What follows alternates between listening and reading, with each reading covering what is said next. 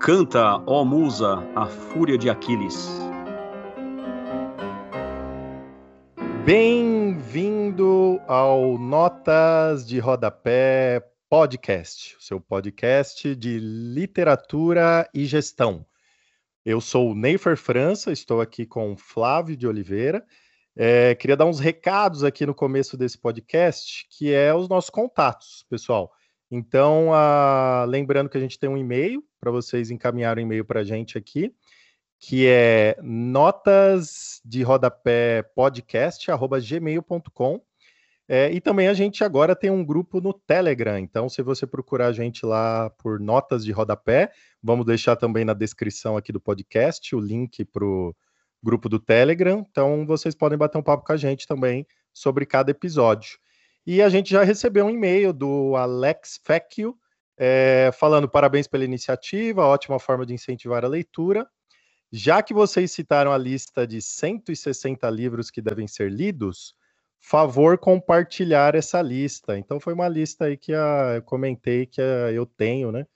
É, de leituras. Flávio, baseado nesse e-mail aí, então o que, que a gente vai falar hoje?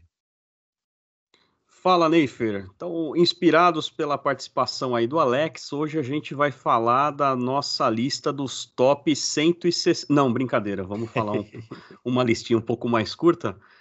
Nossa ideia hoje é discutir os top 5, né, as cinco obras da literatura universal aí que estão no, na frente, na nossa preferência em alguns momentos é por preferência pessoal mesmo, em outras é por reconhecer a importância ou pela é, renovação que essas, que essas técnicas trazem, né? Pela inovação provocada pelo autor. Mas, Neifer e eu aqui hoje vamos, vamos falar sobre o nosso top 5. E aí top vai ser uma surpresa, five. né, Neifer? Porque nem eu nem você contamos um para o outro da nossa lista. Então, tomara que sejam livros diferentes. Ah, eu acho que sim, né? Então, uh, vocês estão acompanhando a gente aí há algum tempo já aqui no podcast. Vocês sabem aí que o Flávio leu muito mais do que eu, literatura clássica, então com certeza. A gente ia fazer um top 10, né? Mas eu falei, Flávio, eu não tenho ainda é, bagagem para fazer um top 10. Que é isso, você não se menospreze, rapaz. Ai, ai, então daí eu acho que é, é, é, uma coisa, né, Flávio, que sempre vai mudar quanto mais você lê, né? É, e é o que você falou, às vezes a gente acha que é, é para o livro ser mais famoso, mais comentado, mas não, né? O meu critério aqui foi utilizar o que mais me impactou. Qual foi o seu critério? Ah, eu acho que isso é o principal, a principal influência na montagem dessa lista. É, tanto uma influência que o livro tenha causado em nós, do ponto de vista da, da surpresa, da emoção, é, quanto da, da, reconhecida importância das, da, de quanto esses, essas obras provocaram inspiração em tantas outras que vieram depois. É, é, tem muitos motivos para escolher os nossos principais. Mas eu queria comentar o seguinte, né, Nef? Que quando a gente recebeu aí a provocação do nosso fiel ouvinte aí, o Alex, ele comentou com a gente do. Você que tinha comentado do 160 e ele pediu para a gente publicar os 160. Talvez a gente publique a lista mesmo, né? Acho que pode ser uma boa, até uma lista um pouco mais extensa. Mas falar sobre muitos levaria muito tempo, então a gente Sim. resolveu restringir apenas aos cinco mais. É, e eu te falar que essa semana mesmo eu atualizei essa lista e agora está com 230 leituras. é possível, sério. É... Mas tá lá, né? Como a gente falou, é para se eu viver aí uns 80 anos, acredito que dê tempo, mas... É o projeto de uma vida, cara. Nossa. Projeto senhora. de uma vida, com certeza, com certeza. É, é, o pessoal que faz aí mestrado, doutorado, tem que, nos estudos aí, tem que ler um, dois, três livros por semana, né? Então, acho que realmente é tudo uma questão de concentração e, e priorização daquilo que realmente importa, né? É, eu acho que esse dá até um assunto para um, um outro podcast, né? É, que o que o que faz você ler mais é justamente o hábito de leitura. Então eu sempre li, sei lá, uns 10 livros por ano, uhum. por aí, né? Uhum. É, que a, a, gente já contou nossa história lá na, uhum. no primeiro episódio aqui do podcast. Uhum. Mas hoje eu leio muito mais, porque hoje meu hábito de leitura é uhum. ler todos os dias. Então, todos os dias eu leio no mínimo uhum. uma hora. Então, de segunda a segunda. Então, uh, eu incluí esse hábito de leitura aí de dois anos para cá, um ano para cá, uhum. e eu sempre leio. Então, isso vai fazer, obviamente, você ler mais. É claro que vai ter livro que você vai ler, né? Só uma hora você vai ler duas páginas, né? Vai ter outro que você vai ler 30, mas é isso aí. Quantidade também não importa muito. Não, mas... não importa. É. é vai, a, próxima lista, a próxima lista vai ter que ser top 5 dos livros que nós abandonamos, né? Porque também, quando a gente começa a ler muito, você acaba perdendo sua capacidade de escolher. Então, vai colocando para dentro muita coisa que por mera curiosidade e tal, chega no meio e você descobre que não vale a pena, não vale a pena continuar. E eu não sei você, mas eu fico terrificado quando eu, eu chego à conclusão que eu não vou conseguir continuar. Eu me sinto muito frustrado. Ah, não, eu também, eu também. É, mas tem livro que eu não termino, não. Eu já, na hora que eu vejo que não vai mais, eu fico bravo pra caramba, mas não, não vou até o fim, não, porque perder tempo com com bobagem, já passamos da fase disso aí, né? É, verdade, verdade. Então, afinal, eu tenho 230 livros lá para ler, né? Então também. Pois é, se algum deles lá. Tem, filho, tem filho para criar, né, cara? Tem, é, tem bastante coisa para fazer, mas eu acho que, assim, eu fiz essa minha lista top 5. É, mas essa lista, para mim, pelo menos, ela vai estar tá em constante alteração, provavelmente. Porque como eu estou nessa busca aí de ler cada vez mais, uhum. principalmente literatura clássica, uhum. é, então com certeza ela vai estar tá se alterando. Então vamos ver aí se uhum. algum dos meus top 5 batem aí com alguns do top 5 do Flávio. A gente realmente não combinou. Flávio, comece com ah. o seu quinto lugar. Vai lá. Ah, você já começa com as provocações, né? Colocar em ordem. Já foi difícil escolher cinco, né? Tirar ali dos dos 10, 20, eu considero sinceramente que tem talvez ali uns 10 ou 20 que são de mesmíssimo nível. Claro. É, mas de qualquer maneira, eu, aí eu, como, como, uh, como eu tive dificuldade de colocar qual seria o primeiro em ordem uh, de importância ou de, né, de, de escolha pessoal, eu coloquei eles em ordem cronológica. então eu vou começar, o meu quinto é o mais recente, é o que foi publicado por último, até chegar nos mais antigos, aí onde está a raiz das coisas, né? Então, esse foi seu critério. O meu critério, exatamente. Para mim, os cinco são, são. E eu acho que tem um, um, vai ter um pouco de surpresa aqui. Tem algumas coisas que. Alguns critérios aqui também que eu tentei fazer uma coisa variada, né? Tem técnicas diferentes, tem tamanhos diferentes. E, e mais o primeiro deles aqui é um que realmente, ou o primeiro ou quinto, o primeiro que, pelo qual eu vou falar é um que me impactou de uma maneira assombrosa, assim, né? Eu estou falando de um livro chamado Ulisses, Ulisses. escrito pelo James Joyce.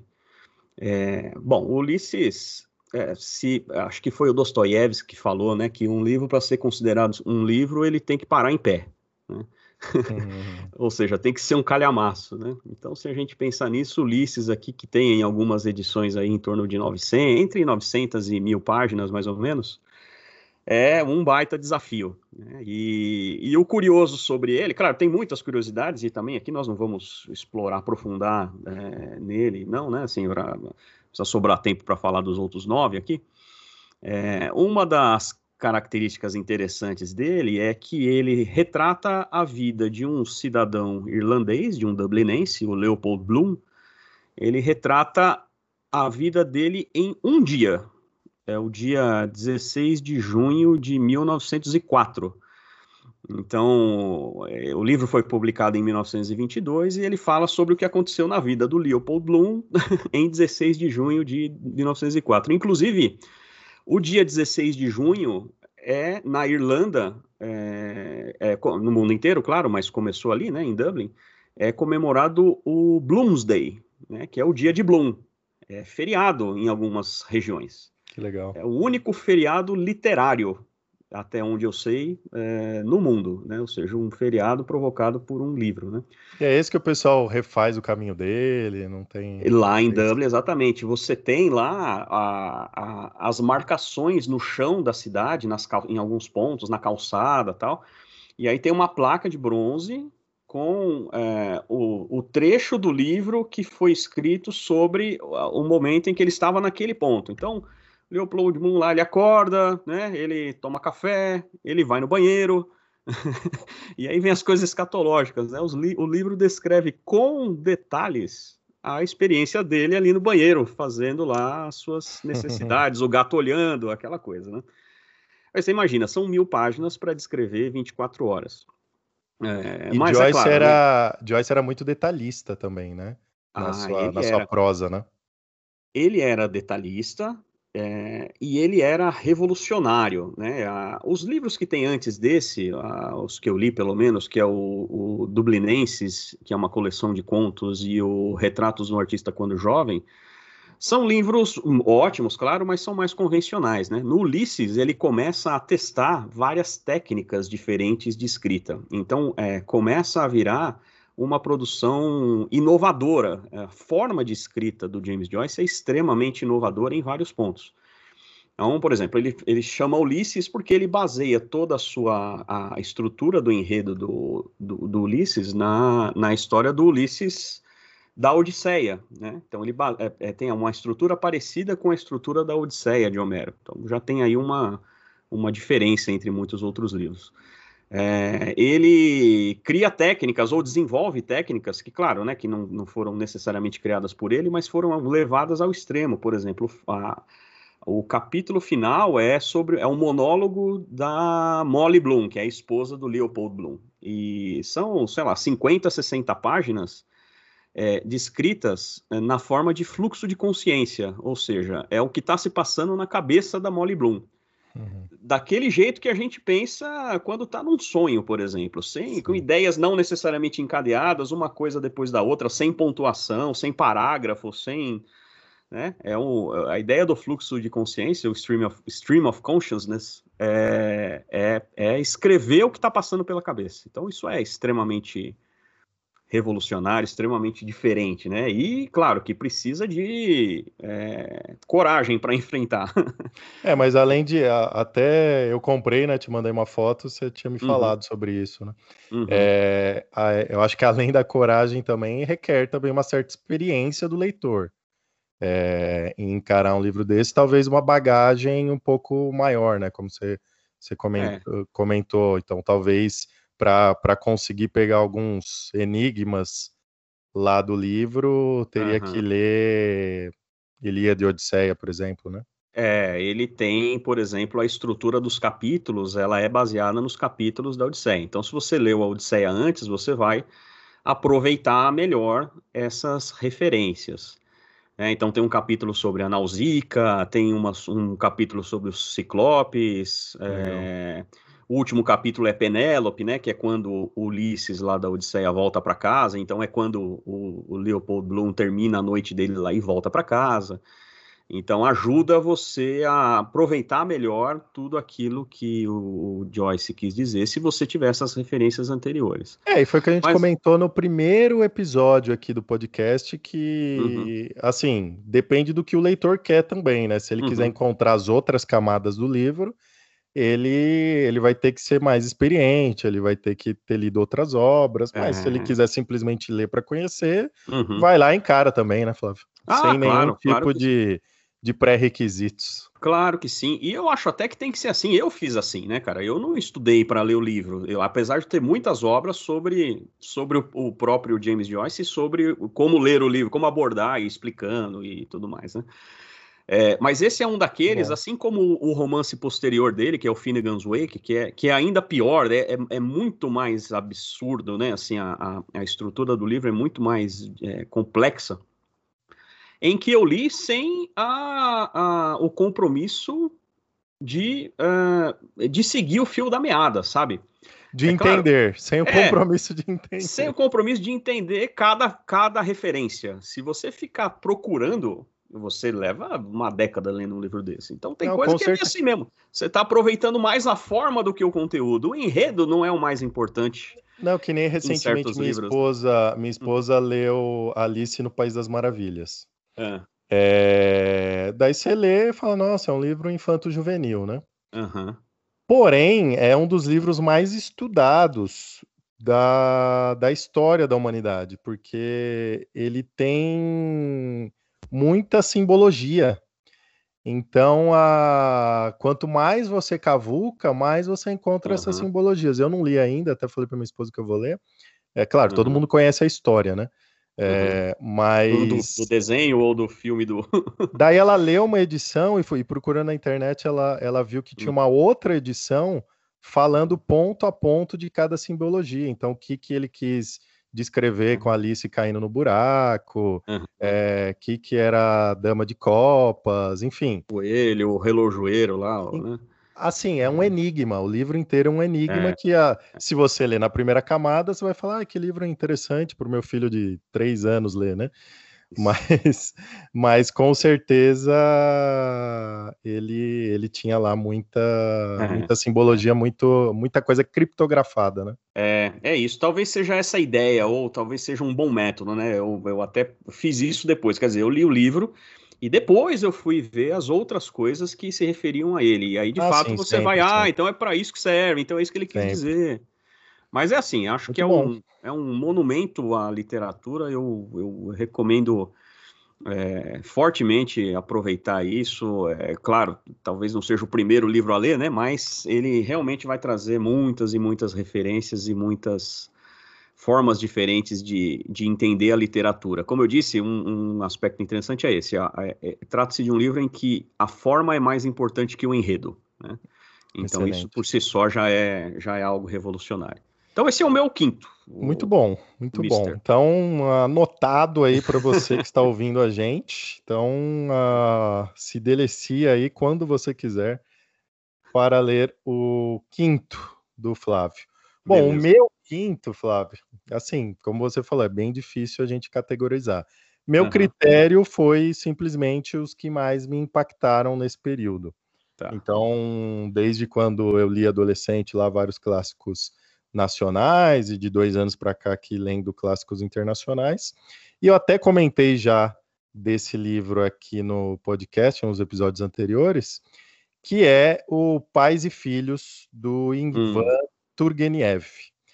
Então, Ótimo. Ivan Turgenev, assim, é, ele não é o dos autores mais conhecidos russos, né? Se a gente colocar os mais uhum. conhecidos, vai ser com certeza lá Lev Tolstói e Dostoiévski, talvez Gogol também. É, mas Ivan Turgenev é muito profundo. Eu até comentei aqui, assim, pela talvez pelo atual momento, né, que eu tenho um filho de um uhum. ano e uhum. meio, é, esse livro me impactou bastante. É um livro fininho, um uhum. livro que todo mundo que está começando a ler literatura pode pegar ele e ler, e depois, é claro, se quiser procurar outras camadas, começar a investigar. Mas é um livro muito histórico, né? Ele, ele na Rússia, é, ele uhum. foi a, uma das primeiras obras que popularizou o termo niilismo. Uhum. É, então lá Bazarov, que é o que é o personagem principal, né, que é um grande niilista, uhum. que é o que não acredita em nada, não crê em nada, né, uhum. é, não respeita nada, nenhuma instituição, nenhuma crença, nenhum valor. O então, cara que não tá nem aí, né? É, esse é o niilismo. E a gente uhum. encontra isso na nossa sociedade com certeza até hoje. Né? Uhum. É, ele foi publicado em 1862 e, e Turgenev sofreu bastante depois que publicou esse livro, porque ele foi tão, uh, eu comentei aqui, né, ele foi tão criticado pelos conservadores, porque ele aborda também os conservadores, é, uhum. como uh, para com os niilistas, os revolucionários da época lá na, na Rússia, uhum. nessa época de 1862. Tanto é que ele, ele volta da França para a Rússia, tá tendo aquele grande incêndio lá é, na Rússia, e daí um cara vira para ele e fala: Olha o que os seus niilistas estão fazendo. Quer dizer, né? Então, a... que, é, que é quando começa todo aquela aquele caldeirão que vai culminar depois na Revolução Comunista da Rússia, né? Então, ah. se a gente seguir a cronologia, eu acho que também a outra obra russa lá, Guerra e Paz, aborda bastante isso, né? Uhum. Então, desde a invasão napoleônica, a gente começa a ver burburando lá, talvez, uma, uma centelha da Revolução Russa e tal, né? Depois vai ter os dezembristas e tudo mais, isso é para quem gosta de história. Uhum. Mas, mas com certeza é um livro que mexeu bastante comigo, porque Legal. tem essa essa questão do pai e do filho, a esse choque de gerações, uhum. é, e essa questão, eu acho que todo mundo em algum momento da vida foi um pouco niilista, ou é ou já foi. Então, e principalmente na adolescência, que a gente fica mais niilista, né? Não acreditando. É onde você questiona mais os, os, padrões, né, cara? As verdades que até então seu pai e sua mãe te diziam serem verdades absolutas, e quando você consegue começa a enxergar com os próprios olhos, você acaba, em alguns casos, escapando disso, né? Por isso que a é. adolescência é, é, efervescente nesse sentido, né? Você começa a, a, criticar as coisas que até então eram verdades absolutas. Alguns deles, alguns desses continuam pensando assim para sempre, outros criam seu próprio caminho, né? Mas é interessante isso, né? E é justamente essa fase, ou parte do, do livro é, dos pais e filhos, que retrata, né? Essa, essa, esse aparente conflito aí. É, é Bazarov já é um cara, já é um cara um pouquinho mais maduro, né? Mas uhum. assim, não, nem tanto. Mas é uhum. um cara um pouquinho mais maduro e ele já está ciente que ele é um niilista e é essa a filosofia de vida dele. Tá. Mas ele influencia muito Nikolai, que é o hum. amigo dele, o mentorando dele, que é esse cara que volta para casa do pai, ah. é, junto com Bazarov, e daí vai ter o choque de gerações entre o pai de Nikolai, o tio de Nikolai que mora junto com o pai, uhum. é, com as ideias de Bazarov. É muito interessante, assim, né? Claro, não vou dar nenhum spoiler aqui, mas depois, ao longo do livro, é, como tudo na vida, né, a gente percebe uhum. que, que nada é 100%. E uhum. com certeza Bazarov percebeu isso.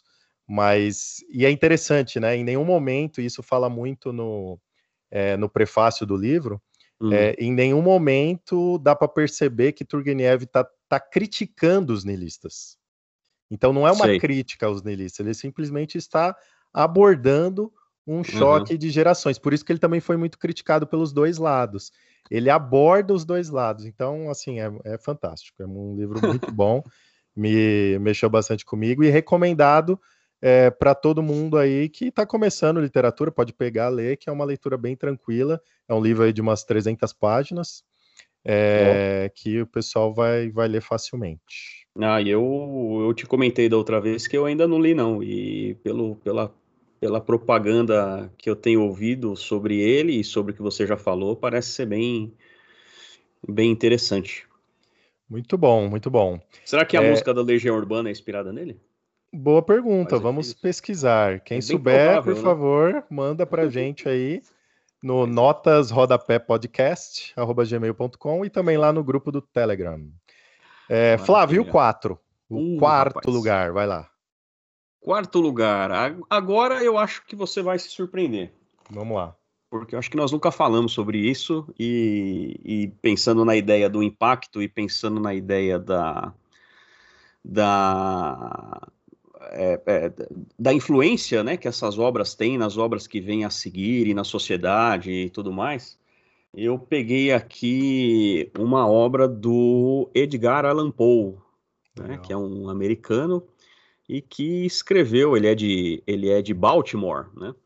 E ele escreveu muito sobre, muitas, tem muitos contos, a maioria dos livros dele ou das obras dele são contos, né? E ele tem um poema que é para mim o poema, o poema dos poemas. Apesar de das grandes obras aí serem todos poemas épicos, né? Mas esse aqui me parece que é um extremamente acessível, interessantíssimo e que teve uma influência enorme. Esse poema se chama O Corvo, The Raven, né? É, que é uh, um poema aí que talvez tenha.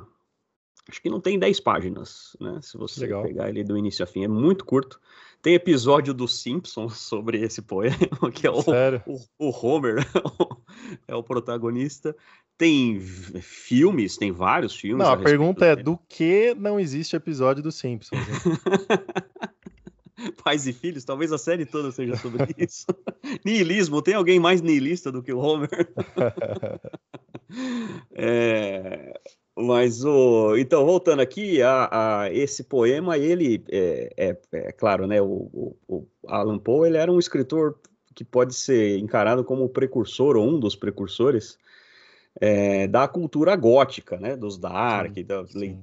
é um grande expoente da literatura de terror. Ele tem um, um, uma coleção de contos chamadas é, Contos Extraordinários, é, que é, assim, acho que o original é Tales of Mystery and Imagination, né? Que tem o Gato Preto, que tem Assassinatos da Rua Morgue, são todos livros é, de terror curtos, né, obras curtas, contos curtos e que influenciaram toda uma cultura baseada nessa estética, né? Expressionismo alemão depois veio muito inspirado nisso, né? E, e o Corvo, né, que é um livro bem, uma, um poema bastante ritmado, é interessante ele você lê em voz alta, né? Você percebe a, o som das palavras é uma coisa importante e ele retrata assim em resumo a, a visita que um corvo falante faz, né? Na verdade, ele, ele grasna ali, mas soa como uma palavra. É, a, um, a um homem lá que no final das contas acho que nem, nem se descobre o nome dele, né? Ele, não, esse personagem não tem nome, mas é um, um, um, homem atormentado pela morte da esposa dele. E esse corvo aparece na janela dele ou aparece na porta, né? Nos umbrais lá, como ele, como ele menciona no livro, no, no poema. E, e, ele fica atormentando e, o, e o, o, protagonista da história aqui, ele fica se perguntando, né? Primeiro, ele está atormentado pela morte da esposa e no final das contas vem essa, essa dicotomia, essa discussão, essa crise de consciência entre, entre a morte e a vida, sobre se vale a pena continuar ou não, né? É, e no final das contas ele vai enlouquecendo, né? Ele, o, o, protagonista aí ele vai por conta desse e, e a impressão que dá é que o Corvo sempre fala é, ao grasnar ali ele usa a palavra nevermore, né? Nevermore. Todo, todo final de todo final de, de estrofe é com nevermore ou evermore, alguma coisa assim, que é meio que a, o som que o, que o Corvo faz ali, né? E o poema todo se baseia nisso. É, tem versões em português traduzidas por Machado de Assis, foi um cara que traduziu, então a versão Legal. do Machado de Assis é, em português é, é, bem interessante, mas tem várias diferentes, e em todas elas o desafio é, é fazer uma tradução que seja fiel ao, a, a, ideia do original, né? O Nevermore, traduzido como Nunca Mais, né? E aí o Nunca Mais também deveria ser uma palavra que tivesse o som de um corvo, então também tem essa preocupação uh, nas traduções. O Machado de Assis certamente é o que é o que tem maior sucesso nessa tentativa aí.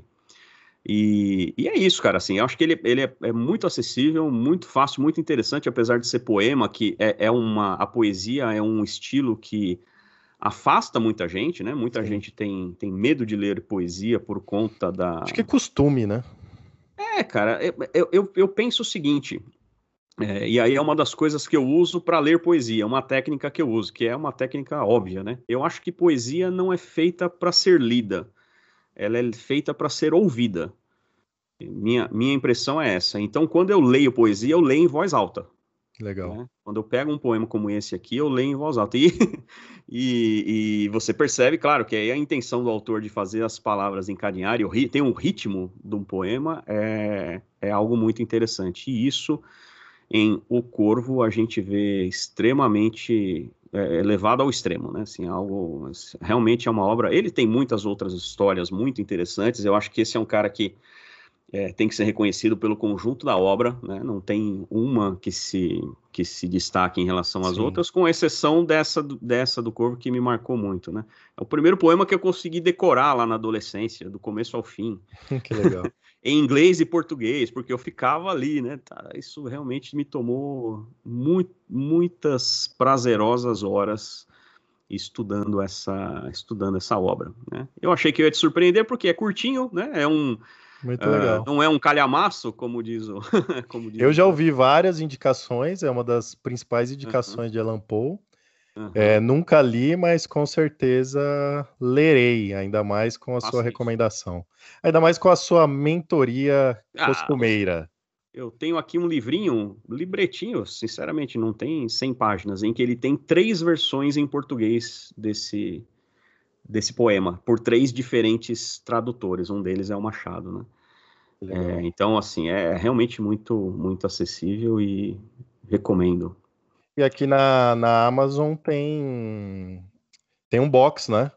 O box do Alan Poe com histórias extraordinárias, que inclusive, obviamente, tá tem lá tem lá o Corvo. Então, pelo que eu tô vendo agora, 30 reais aqui. Olha, ah, vale muito a pena. Histórias extraordinárias. Então, uma delas deve ser Gato Preto.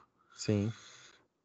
É... que mais que tem aí? Não, bom, tem várias, né, cara? Assim, assim, realmente. E, e, a gente comentou sobre ele, ou Ampassan falei sobre ele quando a gente falou no último sobre a vida do, do Tolstói, né? Que foi algo meio. Né, morreu de velho, ou Sim. morreu de, de gripe de velho, né? Pneumonia lá no final da vida dele, mais de 80 anos.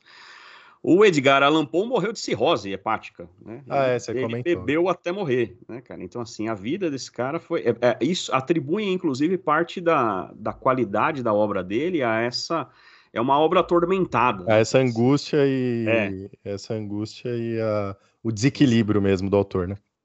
Exatamente. Eu lembro do o, o, Karnal falando uma vez sobre um aluno dele, que ele falava assim que o Edgar Allan Poe bebia tal, e o aluno falava assim, é, tá vendo? se ele pode beber, eu também posso. Ele falava assim, ó, se você tirar a bebida dele, ele continua sendo Allan Poe. Agora você, se tirar a sua bebida, você é você, né? Então, quer dizer, não é nem causa nem efeito, é só... É, uma característica. Influência, exatamente. Muito bom, muito bom. Muito, muito bom. bom. Então, mais uma indicação aí. Bom, o meu, o meu quarto lugar aqui é, é uma literatura nacional, é Grande Sertão Veredas. Então, Ave Maria, nossa senhora. É... Então, cara, eu tive que deixar de fora, cara. Como é que pode uma coisa dessa? Então, mas não tem jeito. A vida, a vida é feita de escolhas e escolhas é dizer não. Fica tranquilo, guarde isso no seu coração. Bom, Grande Sertão Veredas, com certeza, assim, muitos críticos consideram a, uma das três principais obras da língua portuguesa, uhum. é, ao lado de Lusíadas e os Sertões, né? É, e claro, daí vai ter Machado de Assis e tal. Uhum. Mas, uhum. enfim, Grande Sertão Veredas para mim foi foi muito impactante. É, uma descoberta muito muito legal, um livro assim pesadinho, uhum. né? São 600 páginas. Uhum. É, eu acompanhei lá num acompanhei uma leitura coletiva no canal Ler Antes de Morrer, eu comentei aqui também Sim. sobre isso. Uhum. É, foi bem legal também, porque você acaba tendo mais insights, mais interpretação de várias pessoas, então foi bem produtivo. Claro. Claro. É, e o, o, mais interessante do livro é que Guimarães Rosa ele, ele vai criando uma, um vocabulário próprio, né? É, o personagem principal lá, o Reobaldo, o, o sertanejo, né? Que uhum. depois, uhum. depois vira jagunço e tudo mais, e daí a gente acompanha uhum. essa epopeia na vida de Reobaldo, começando uhum. pelo nonada, né? A primeira palavra. Nonada nonada. É, Já começa da... assustando esse livro, né, cara?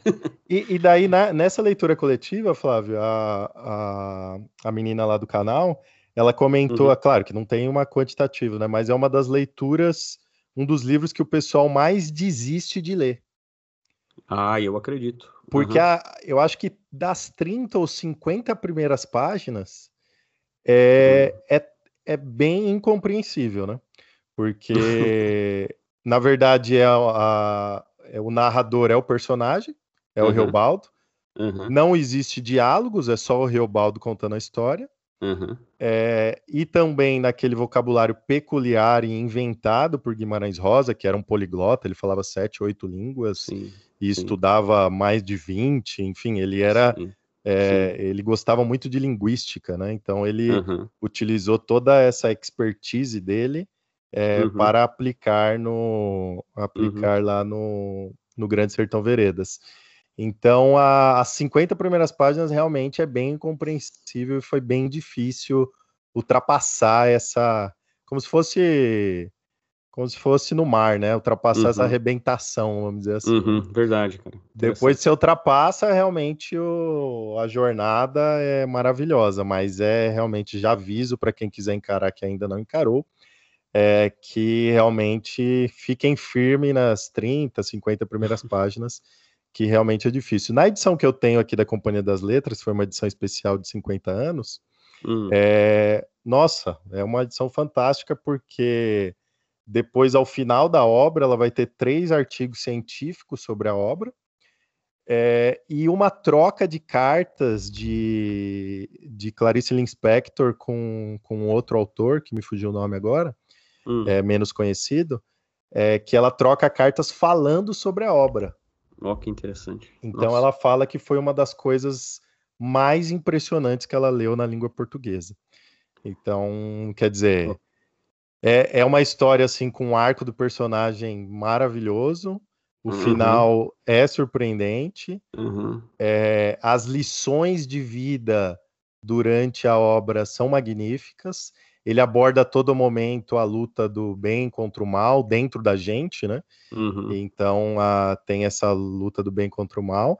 É uma, uma obra fáustica também, né? Então tem lá uhum tem lá a questão de Fausto, tanto é que uhum. Guimarães Rosa, eu também estudando o pós-leitura, eu uhum. assisti uma entrevista de Guimarães Rosa por uma TV alemã, porque esse livro foi traduzido para diversas línguas, né? Sim. sim. Inclusive para o alemão, que é onde Guimarães Rosa morou quando ele era diplomata, né? Ele era diplomata, isso. É, ele só saiu de lá por causa da Alemanha nazista mesmo. Acho que ele voltou para o Brasil em 42, por aí já, tá. já a guerra no seu auge.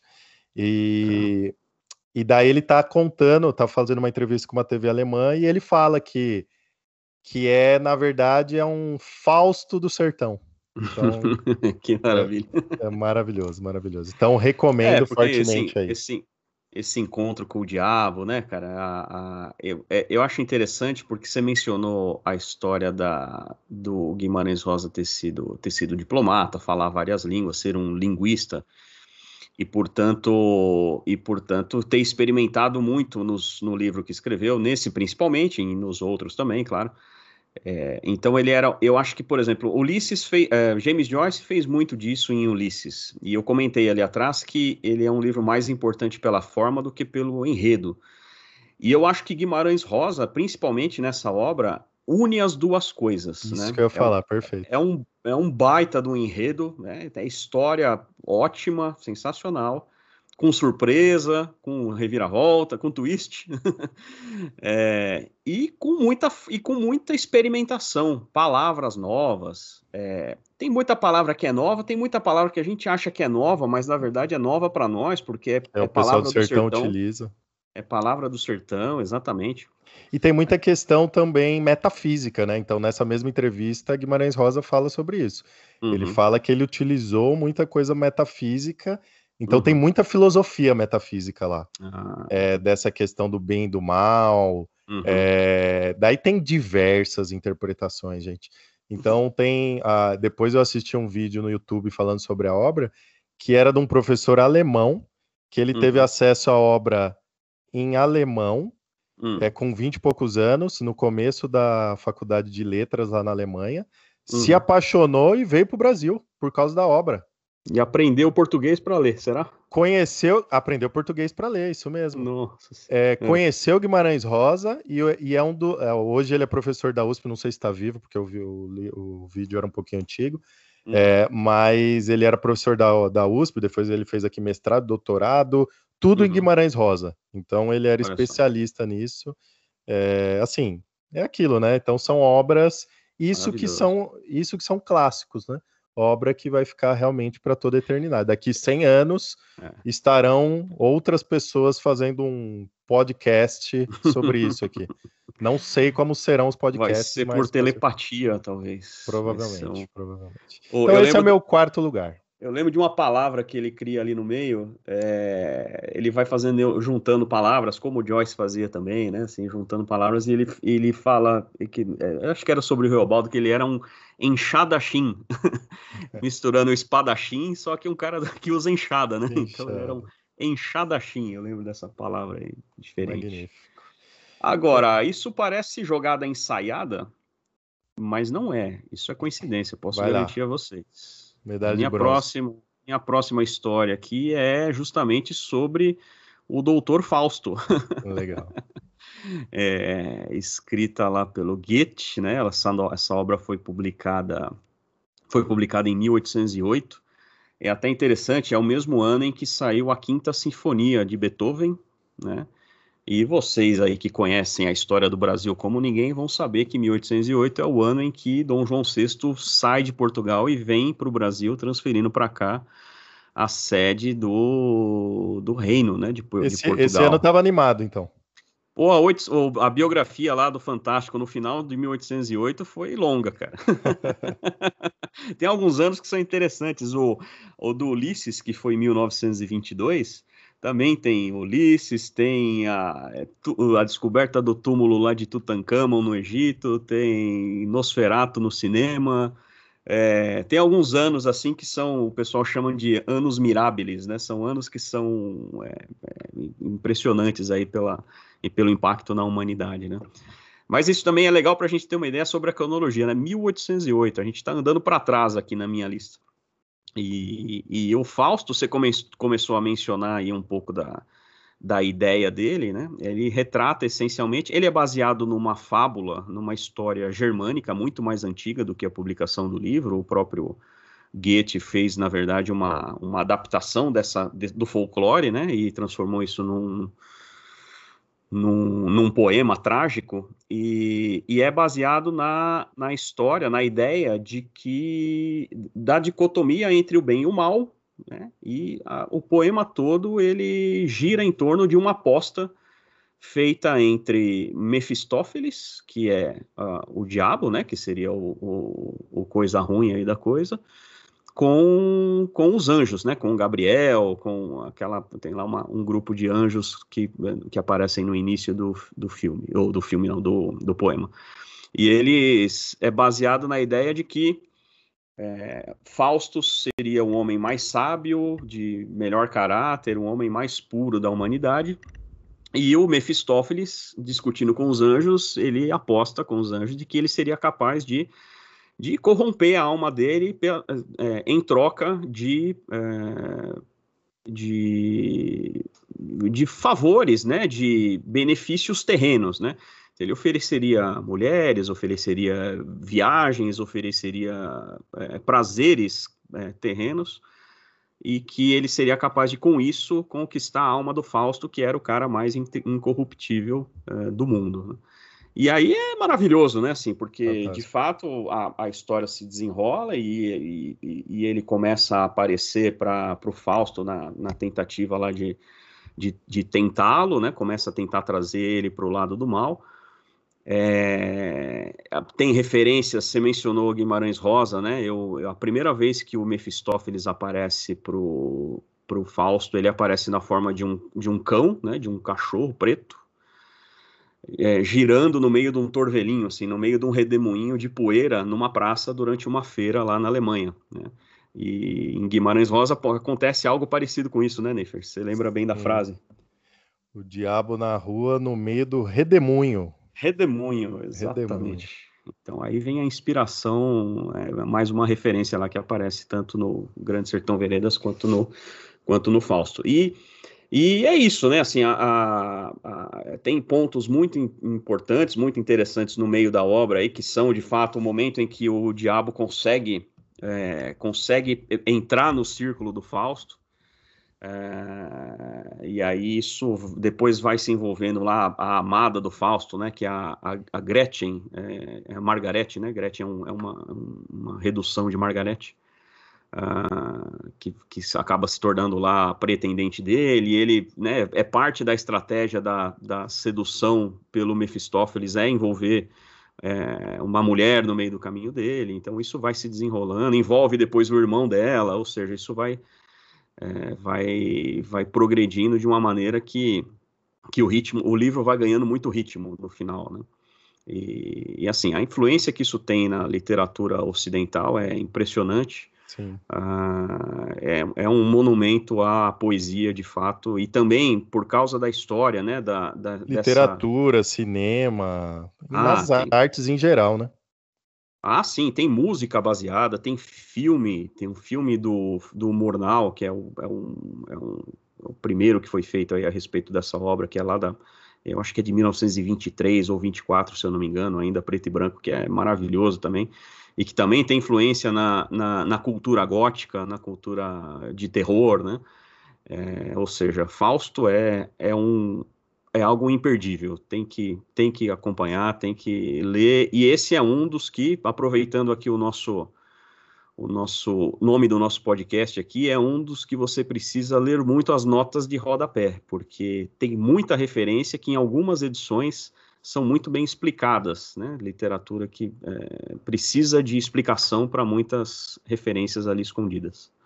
Maravilhoso, maravilhoso. Fausto. Realmente uma das principais obras da humanidade, segundo vários críticos, né? Tem um Eu... livro do Thomas Mann, tem um que se chama Doutor Fausto. Que daí que conta também... a história, a história original, né? É, exatamente, exatamente. É o Doutor Fausto. Né? Muito bom. E Muito tem bom. também um apresentador de domingo lá, que também o nome dele foi baseado.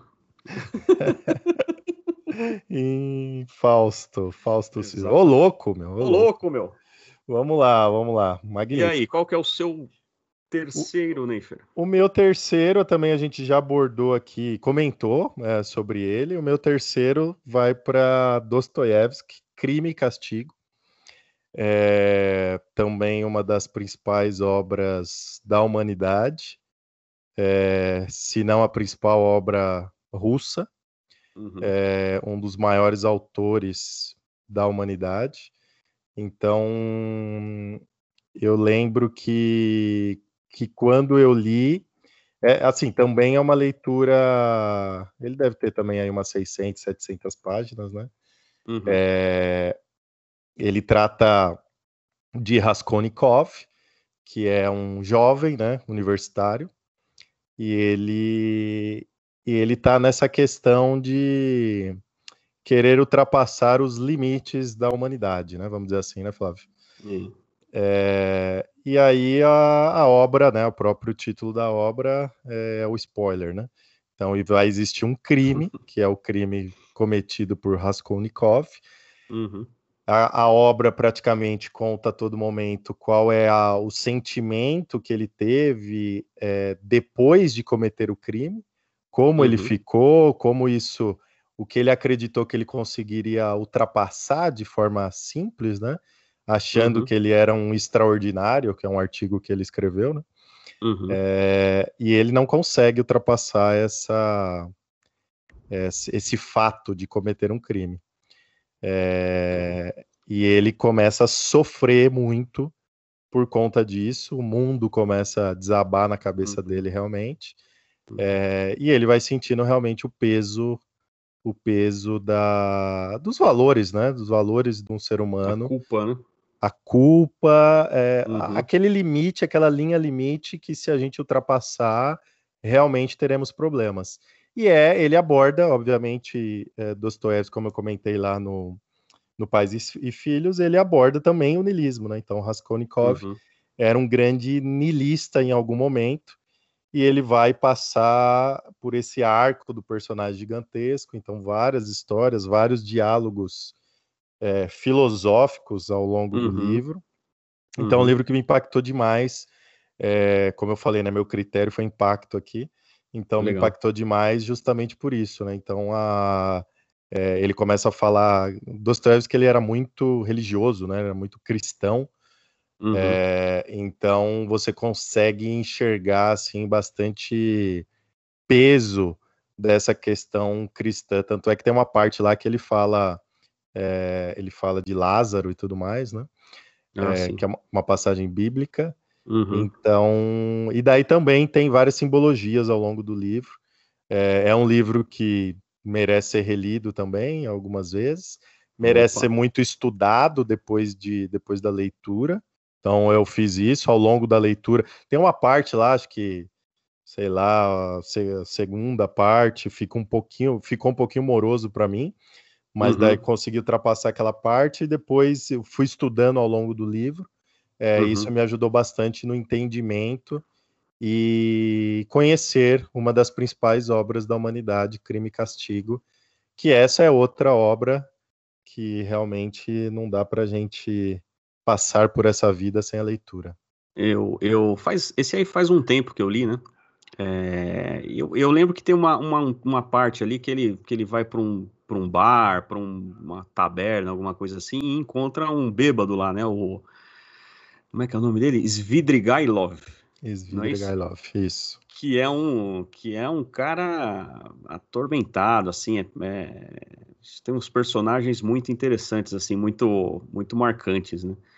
É, não lembro ele. É, bom, não, vamos dar spoiler também do livro aqui, não, mas eu lembro que ele, ele é um cara que é diferente. Eu lembro dele destacar, se destacar dos demais por conta da, da sua, do seu comportamento errático e tal, né? E que Exi... vai contrastando, né? Com... É, existe algumas teorias falando uhum. que Dostoiévski retratou Raskolnikov em uhum. Dmitry é, Gailov, né? Uhum. É, retratou ele se ele tivesse conseguido ultrapassar esse limite, né? Ah, que legal. então existe umas teorias sobre isso, que na verdade ele é o espelho de Raskolnikov, é. Se Raskolnikov conseguisse atingir o limite dele, né? Mas uhum. assim, é, é a decadência pura, né? Que é, o, é o, que é a decadência, uma pessoa uhum. sem valores nenhum, assim. Uhum acho que é, é pedófilo, né? Tem umas coisas de pedofilia. Sim, sim, é bem pesado. Mas assim, é um livro angustiante, né? Toda a leitura de Dostoiévski, principalmente a, uhum. a parte literária dele pós-Sibéria, né? Uhum. Que ele foi preso e tal. A gente vai trazer Dostoiévski aqui, vai falar um pouquinho dele. É, ele traz esse peso muito forte. Eu lembro que eu, eu até coloquei no meu Instagram, quando eu li, eu falei angustiante, né? Porque realmente é, o livro é angustiante. Então, essa é a palavra que eu é. lembrei ao terminar o livro, porque a todo momento. Eu lembro que para terminar faltava 150 páginas, eu fiquei até 3 da manhã lendo é. para terminar, não, porque é realmente maravilhoso. maravilhoso, maravilhoso. Não, eu na parede do meu corredor aqui, eu tenho um, uma, uma foto dele olhando para a janela enquanto está preso. é, e esse aí, ó, eu vou te falar uma coisa, eu não coloquei ele na minha lista porque eu imaginei que você colocaria. É, então tá bom. E aí eu achei que a ideia foi, foi válida. Vamos lá, top 2, seu. Vamos lá, cara, vamos lá. Então vamos lá. Chegando aqui, você vai surpreender que no meu top 1 são dois. Então, na verdade, esse aqui é o meu top 3. Tá bom. Mas eu explico, eu me explico. É, seguindo aqui então na sequência, andando para trás lá na linha cronológica, eu coloco aqui entre os cinco a Divina Comédia, Dante Alighieri, que na verdade começava se chamando Comédia, né, o nome original que ele deu era Comédia, e com o passar do tempo é que atribuíram o Divina por, por retratar essa é, essa caminhada aí do, do Dante em, em direção ao céu, né? Ele começa pelo inferno, passa pelo purgatório e chega ao paraíso. Então, por isso colocaram como sendo a divina comédia, né? Sendo que co comédia e tragédia no passado era um pouco diferente do que a gente pensa hoje, né? Assim, não, não tinha muito a ver com ser um poema engraçado, o fato de se chamar comédia mas sim por ter um final feliz, né? Assim, é, é, o pessoal que estuda sabe muito melhor do que eu aí, mas em, em, resumindo bem resumidamente é um pouco disso. Então, a, a Divina Comédia é, é um daqueles livros que influenciam a sociedade, influenciam obras até hoje. E agora, um, um, uma característica interessante é que ele é dividido em três partes, né? Então começa pelo inferno, que é onde é, ele vai. Né, o livro todo ele está indo em busca da Beatrice, né? Da Beatriz, que é a amada dele, que foi no início, né? Foi raptada pelo por Lúcifer. Então é uma metáfora muito interessante do amor incondicional, né? O cara é, ele, ele penetra no inferno, ele vai até até a, os níveis mais baixos do inferno em busca da mulher amada que foi raptada. Então o cara é capaz de enfrentar o tem demônio. A, tem até um filme contemporâneo, né? Que é Amor Além da Vida, de Robin Williams. Eu não, li, não assisti esse, não. Ah. É, ele, ele retrata isso. Claro que foi é, provavelmente baseado na Divina Comédia, né? Na verdade, a esposa se mata uhum. e ele não sabe muito bem onde a esposa tá, se tá no purgatório ou se, se foi para o uhum. inferno, como uma suicida. Tá. Então ele encara essa jornada, assim, Amor Além da Vida, de Robin Williams, com certeza ah, é muito baseado em A Divina Comédia. Ah, certamente, cara. Apesar de que ele vai ao inferno atrás dela, um muito pelo amor, mas também um pouco por culpa, porque enquanto na, na história lá, enquanto ele está fora da cidade numa guerra, ele acaba traindo a mulher dele, né? A esposa dele. Acho que naquele momento não, eles não tinham se casado, era a prometida dele e tal. E aí parte da parte dessa aventura é baseada um pouco pela culpa que ele sente de, né, e, e, na verdade nessa ausência e por causa dessa traição é que o diabo mais uma vez, né, que o Lúcifer foi é, levou a mulher dele lá para lá para as profundezas. E Flávio, e, qual o nível de, assim, eu não li ainda. Uhum. É, eu acho que eu preciso de uma maturidade literária um pouco maior. Qual o nível de dificuldade da leitura, na sua opinião? Ah, eu acho assim, é muito mais simples de ler, é, é muito mais fácil de entender do que do que Ulisses, por exemplo. Entendi.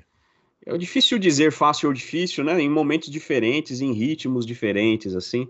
É, mas ele é tão interessante que, que vale a pena. Por exemplo, ele, ele é dividido em três partes, como eu já disse, né? É, inferno, purgatório e paraíso.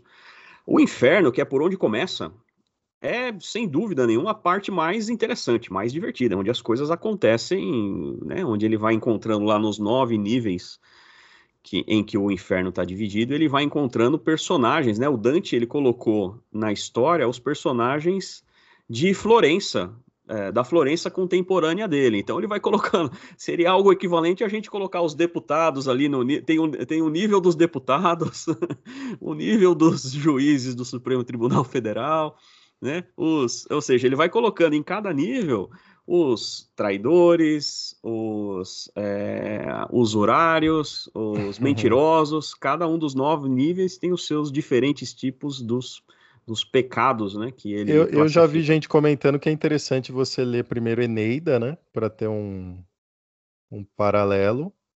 Porque também Virgílio é um dos personagens. É, né? o guia do Dante, o guia do Dante pelo inferno é o Virgílio. Aliás, pelo, por, pelos três níveis, né? Mas é, é, o, é o poeta Virgílio. Ele evoca o Virgílio para acompanhar ele e guiá-lo pelos, pelo, pelos três, pelas, pelas três instâncias aí, né? Do, do, do inferno ao paraíso. E Virgílio é o ator, é o poeta que escreveu a Eneida.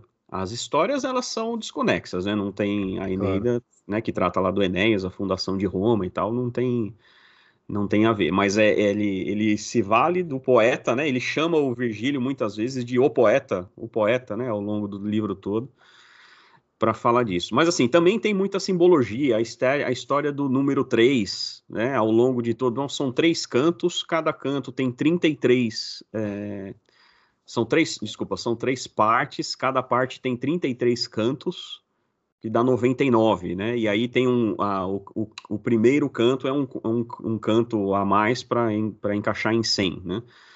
A, a Beatrice, né? Beatrice, a Bela Trindade, né? A tradução, a, a inspiração, o pronome é disso daí, então a gente fala da ideia da Trindade.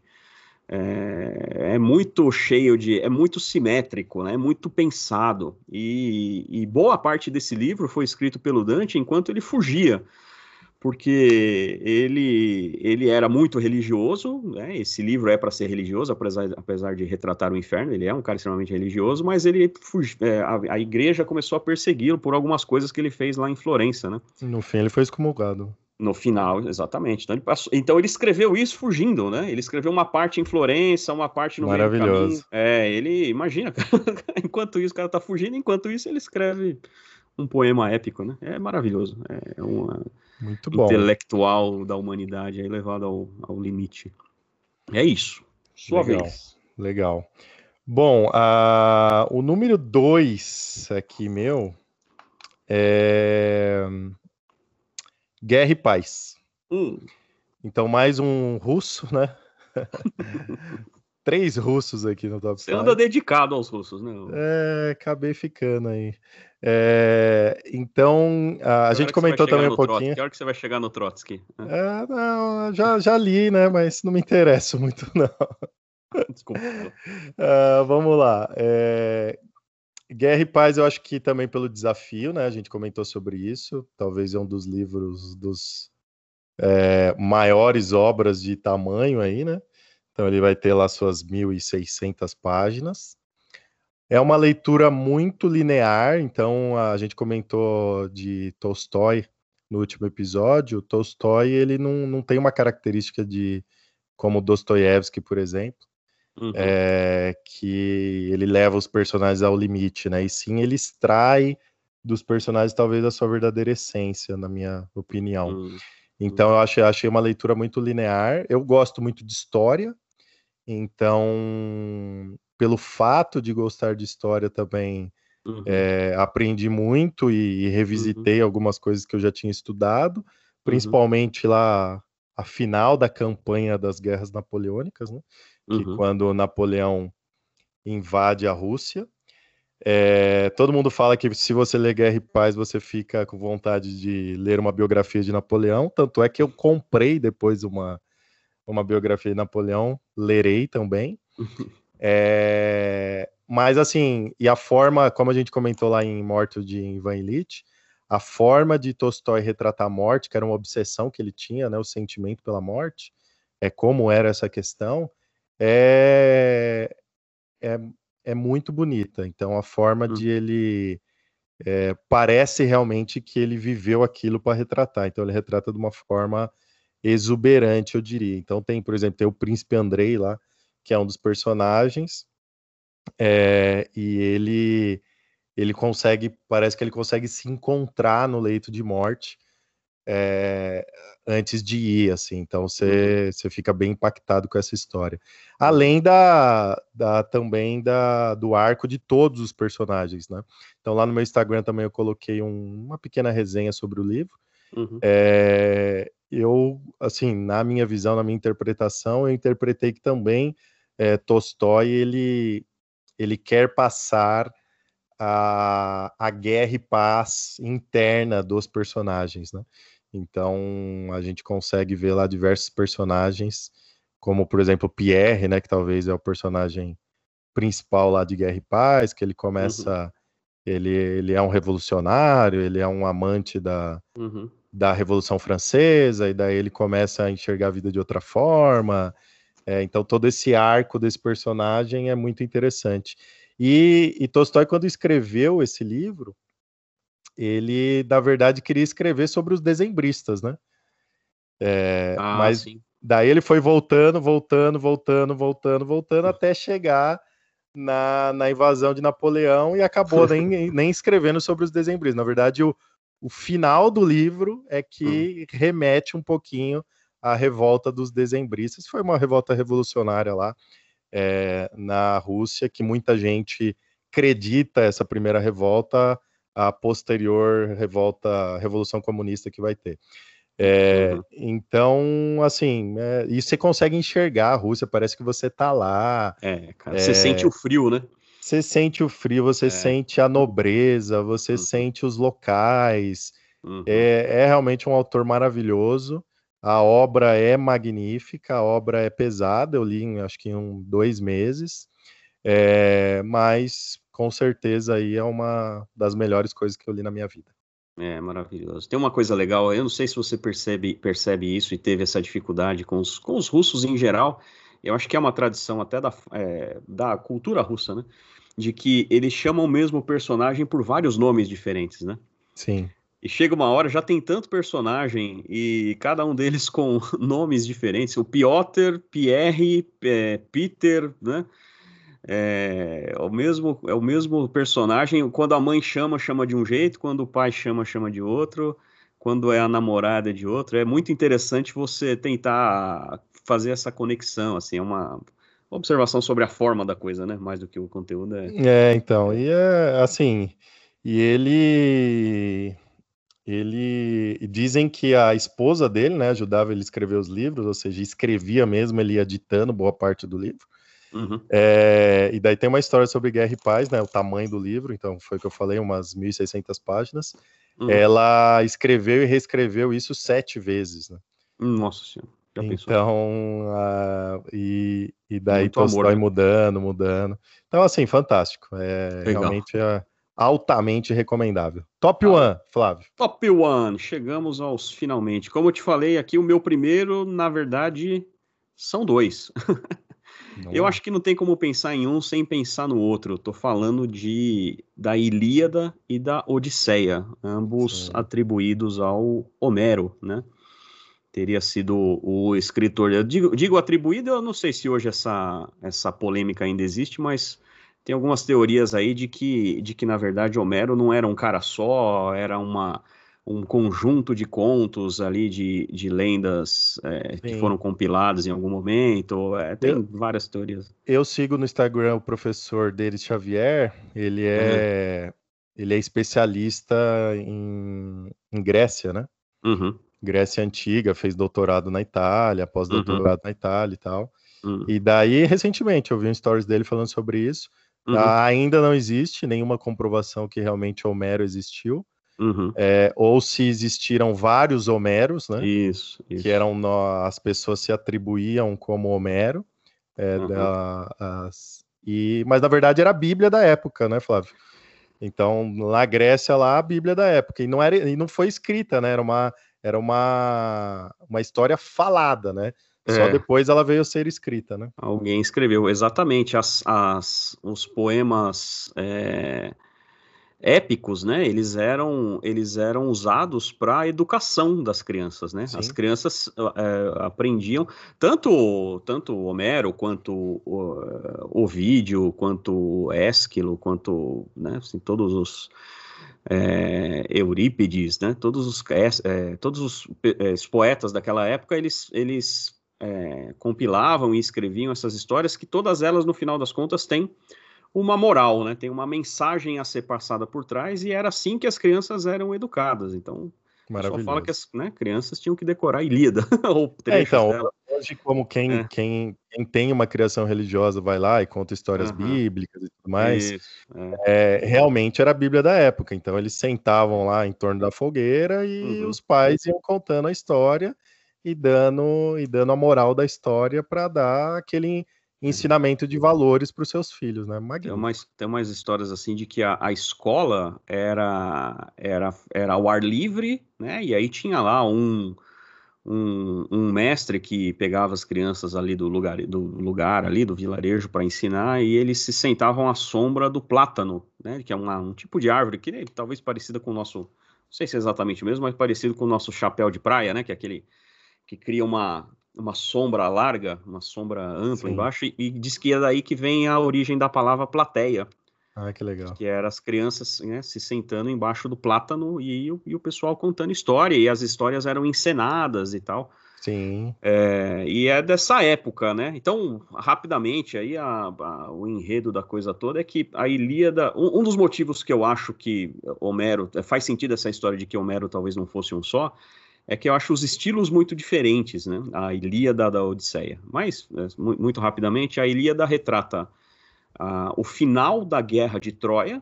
Né? É a Troia, o outro nome de Troia é Ilion, por isso Ilíada. E ela retrata lá o, no, o, décimo ano, né? Depois de nove anos de guerra, a, a Guerra de Troia durou dez anos, e a Ilíada retrata especialmente ali o que acontece no último ano do cerco a Troia pelas, pelos gregos, uh, que, que teria sido provocado, que foi provocado pelo rapto de Helena pelo príncipe Paris, né, que é o príncipe de Troia. Então eles falam, até hoje a gente fala sobre Helena de Troia, né, mas antes disso, Helena era de Esparta, né? Ele, ele visitando lá o rei Menelau, Paris, ele se engraçou lá pela, pela Helena. Tem uma história um pouco antes disso que não está na Ilíada, mas que mostra como é que né, houve uma aposta entre as deusas para saber qual era a mais bela e Paris foi o juiz e, e Afrodite teria oferecido para ele a possibilidade Sim. dele ter a mulher mais linda do mundo, e aí por isso, obviamente, ele escolheu votar em Afrodite, e aí a mulher mais linda do, do mundo foi entregue a ele como pagamento por essa. Você vê que já tinha propina desde aquela época, né? é, oferecer. E aí a, Helena é que foi a que, que a deusa facilitou ali a, o encontro entre eles, né? Então aí a guerra toda se passa se passa eh, descrevendo esse final, Ilíada se passa descrevendo esse final da guerra, né? O Aquiles é o principal herói grego, tanto é que no começo da nossa conversa de hoje eu comecei com aquela frase falando sobre, né, no início de todo o poema épico, o poeta evoca a musa para inspirar ele, né? E aí ele começa falando, né? Canta, ó musa, a fúria de Aquiles, porque no final das contas, a, a, além de ser a história da guerra de Troia, é a história da, da, da agonia, do êxtase da agonia de Aquiles, que leva a flechada lá e tal, né? E, e, bom, e um personagem muito importante da Ilíada, que foi o estrategista, inclusive, da história do cavalo de Troia, né, que era o grande ardiloso, é, o, o, o, pensador né, de, toda, de toda a guerra, da parte dos gregos, era o Ulisses. Tanto é que ah, o poema chama ele de Ulisses o, o Industrioso, né, que é o engenhoso, né, o cara que dava a solução para os problemas. Ele que teve a ideia da história do cavalo de Troia. E Ulisses, é, encaixando as duas histórias, né, a, a Odisseia conta o retorno de Ulisses a Ítaca. E outro nome para Ulisses era Odisseu, né, por isso que a Odisseia, Odisseia. é a história da saga de Ulisses voltando de Troia para a ilha de Ítaca, que é onde ele era rei. E não e caindo esse... no canto da sereia. É, ele conseguiu desviar no meio do caminho, mas se você se lembra desse trecho, né? Como é que ele fez para escapar do. Sim, sim. Foi amarrado, pediu para amarrarem ele no lastro, no mastro do navio, aliás, para que ele não, não cedesse ao canto da sereia. Vários dos marinheiros dele lá cederam, ele e, não. E como é uma, assim, como você está colocando realmente no top one, talvez uma das maiores obras da humanidade, é, também tem milhares de interpretações sobre cada trecho do, dos livros, né, da obra. Eu, eu ouvi um podcast recentemente que estava falando justamente sobre isso, uhum. de quanto que é abordado é, uhum. interpretações sobre o canto da sereia. Nessa uhum. passagem, que é uma passagem pequenininha, né, Flávio? Ah, é um trecho, imagina, tem tantas outras coisas, né? É Mas um trecho, daí é. o que que é o conto da sereia, o que que ela falava, e daí tem, tem uma teoria aí que fala que, na verdade, não é que ela cantava, era uma voz bonita e atraía, mas sim ela falava é, a história da pessoa, contava desde quando a pessoa era criança, hum. é, e depois, quando ela atraía realmente, ela falava, ah, agora eu vou contar o seu futuro. Hum. Daí atraía a pessoa e matava, né? E aí o cara vai, né? Não tem é. como. É, não tem imagina como alguém contando desde Olha quando você é lindo, criança. No mínimo Olha você para para ouvir, né? Então esse, essa é uma teoria, né? Do Acontece que era até o conto hoje da sereia. Com as cartomantes por aí, né? é, e, e, bom, e aí é, é, maravilhoso, né? Que tanta coisa acontece. E eu pessoalmente acho a Odisseia, a Odisseia muito mais interessante do que a Ilíada apesar também, claro, da história ser ótima, né? A história do, é, do Aquiles é, e do grande amigo lá dele se, se, passando por ele, sendo morto por Heitor, né? Assim, a, a, a própria, o valor de Heitor, que também é um dos é, talvez é, o fato de Aquiles ser um semideus o colocava num nível acima, né? Ser filho lá de Peleu e da Tétis, então ele era metade homem, metade deus, por isso que ele era tão um guerreiro tão bom, né? Mas Heitor, que era do lado dos troianos o general, o líder, filho do rei Príamo e, e, e, irmão do Paris, é também um cara de extremo valor e que teve que aguentar tudo, né? Assim, o rapto da, da, da Helena aconteceu por causa do irmão dele, ele se viu obrigado a defender o irmão, defender a cidade, é, e no final das contas acaba é, acaba se vendo ali em frente a frente com Aquiles, que era um, um ser é, fora, do, fora do plano terreno, né? Mas, mas é, em, em, em, em, resumo, a Ilíada retrata uma guerra. Então tem muita batalha, muito, muito cerco, legal. vai e volta. É interessante que tanto a Odisseia quanto a Ilíada, ela, ela ocorre em dois planos, né? Você tem o plano terreno e o plano é, divino. divino, onde os deuses interferem o tempo todo, né? Ah, o cara tá correndo lá para atacar, o Ajax tá correndo para atacar o Heitor, o Ares vai lá e joga uma nuvem de fumaça no meio para desviar a atenção dele. Ele, na Odisseia, o, o Ello sopra um vento que desvia os, desvia os, os navios da, do curso natural. É o tempo todo. Parece realmente que os deuses estão jogando um jogo de tabuleiro, né?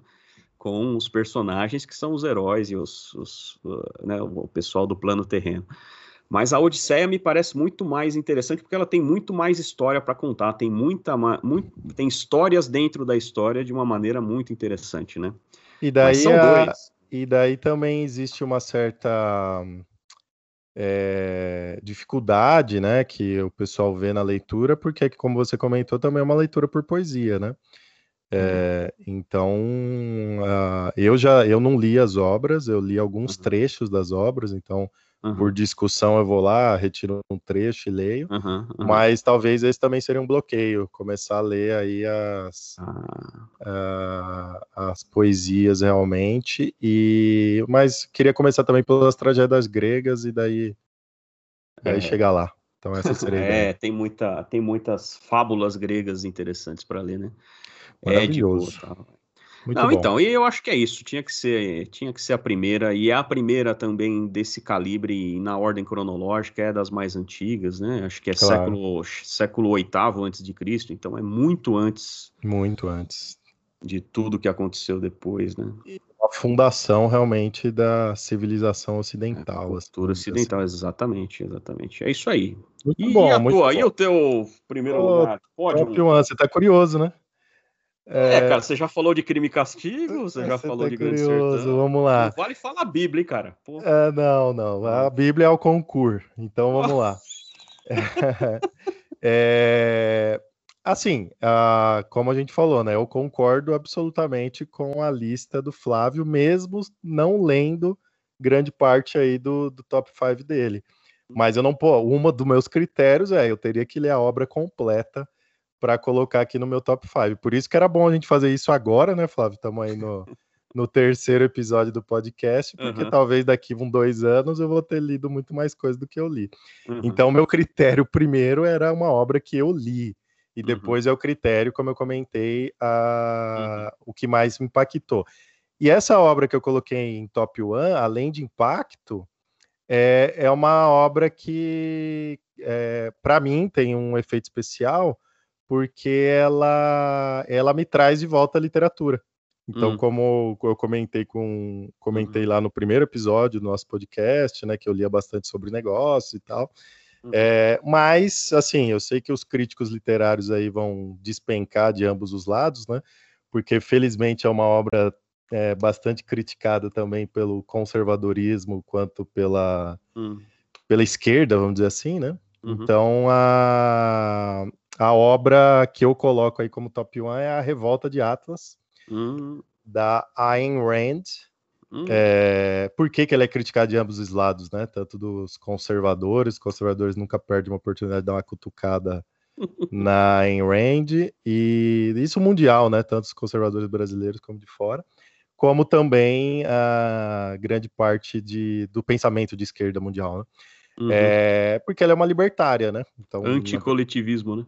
É isso aí, ela é uma, uma libertária, uhum. mas é, uma, é um romance. Então ela trata, é um romance também grande, acho que é umas uhum. 1.400 páginas. Uhum. É, o personagem principal é o famoso John Galt. Então, uhum. acho que muita gente já viu aí essa frase em algum lugar, né? Quando quer realmente a, algumas pessoas criticarem a, uhum. a mão do Estado pela, pela nossa liberdade ah, o pessoal coloca essa frase, né? Quem é John Galt? Uhum. Então, o personagem principal é John Galt, que é no começo do livro a gente não sabe se ele existe, se não existe, né? Uhum. Até mais ou menos a, sei lá, a, a, a, metade do livro. Mas ele fala basicamente sobre a destruição da sociedade americana, norte-americana, uhum. né? Uhum. Sociedade dos Estados Unidos é, pelo coletivismo. Então, o coletivismo pode ser tanto de direita quanto um coletivismo de esquerda. Então, tem, a, então por isso que também é, uhum. existem algumas críticas sobre Ayn Rand.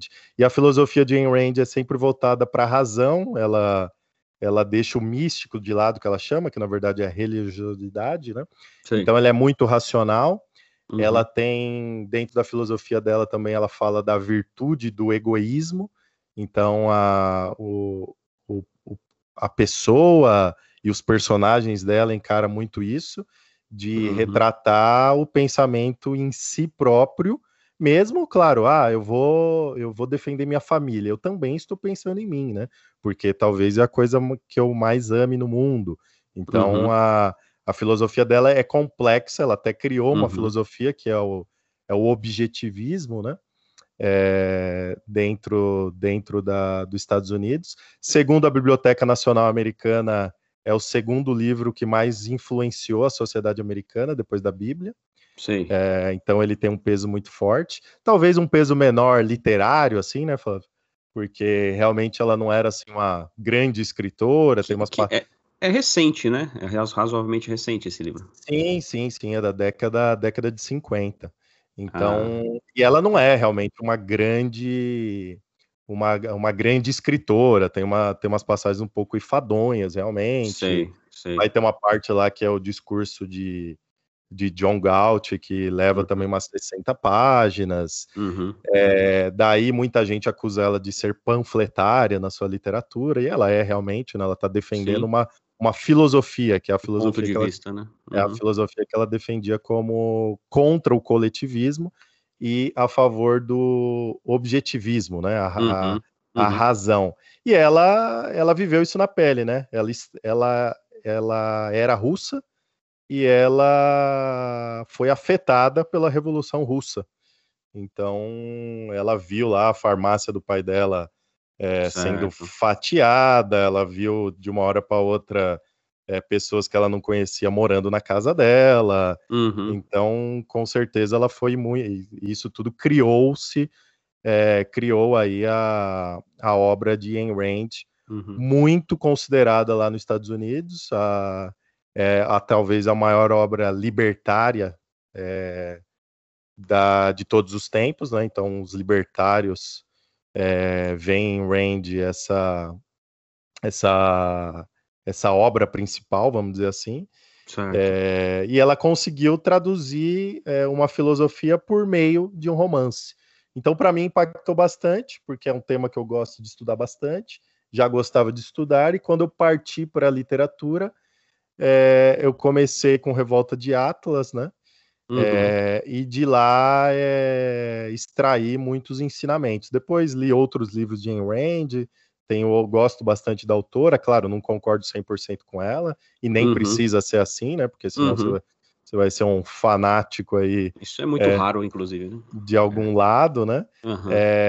Mas, para mim, é a, é a obra mais impactante que eu li no momento, né? É que claro coisa, que, ah, que isso vai vai mudar aí ao longo do tempo. Não, cara, aí é assim, é isso, a lista, né, cara? É, é isso aí. Acho que, é, como você disse, a gente vai, sendo apresentado a coisas novas e certamente isso vai mudando, né? Mas, vai, assim, você vai acrescentando gente nova, vai, vai, né, certamente vai ah, mudando a direção das coisas, mas pensa bem, né, cara? A gente discutindo aqui, ó, quem ficou. Acabamos nas nossas listas, né, Neifer? Fim, então, fim das Cheguei à conclusão listas. aqui que chegamos chegamos ao fim. E quem ficou de fora, cara? Né? Nossa, muita gente, né? Quem? Ó, eu tô pensando aqui, ó. Shakespeare. Kafka. Cervantes. Camus. Kafka, você falou, né? Hemingway. É... Nossa senhora, Proust. Machado. Machado de Assis, cara, ficou de fora. É Euclides da Cunha. É, talvez uh, vamos nos comprometer em fazer um outro top 5 daqui a uns anos. Fazer. Não, a gente faz do 6 ao 10 na próxima. Ah, pode ser, pode ser. Assim, uh, ah, para você que está ouvindo a gente, a gente gostaria de dar para você uma sugestão, é, essas leituras. Sim. Então, o Flávio, lógico, né, que eu comentei com vocês, ele tem uma bagagem muito maior literária, então ele trouxe as grandes é obras. Eu sou da... mais velho, né? É isso que quer dizer. as grandes obras literárias da humanidade. Eu tentei pela, pelo meu critério de impacto, realmente, na minha visão, mas eu acho que atingimos o objetivo aqui, Flávio. E lembrando para vocês, é, crítica, sugestão, quer meter o pau aí na lista do Flávio, quer destruir a minha lista. Então, por favor, enviem aí um e-mail para gente. Faz a Notas... sua lista, mande a sua lista. Mande a sua lista, a uhum. gente discute aqui, notas rodapé podcast, gmail.com e procure lá nosso grupo no Telegram, Notas de Rodapé, e também vai estar na descrição aqui é, de todos os episódios, vai estar o link para, para o Telegram. Acho que é isso, Flávio. Muito Fechado, obrigado Neifer. por hoje e a gente se vê num próximo Notas de Rodapé podcast. Até uma próxima. Valeu, grande abraço.